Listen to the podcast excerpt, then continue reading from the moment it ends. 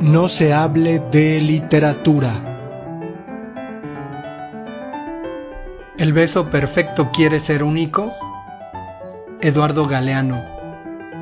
Son varios los argentinos que juran, la mano sobre el corazón, que fue Enrique García, el chueco, puntero izquierdo de Racing, y son varios los uruguayos que juran, los dedos en cruz sobre los labios, que fue Pedro Lago, el mulero, delantero de Peñarol. ¿Fue uno, fue otro o fueron los dos?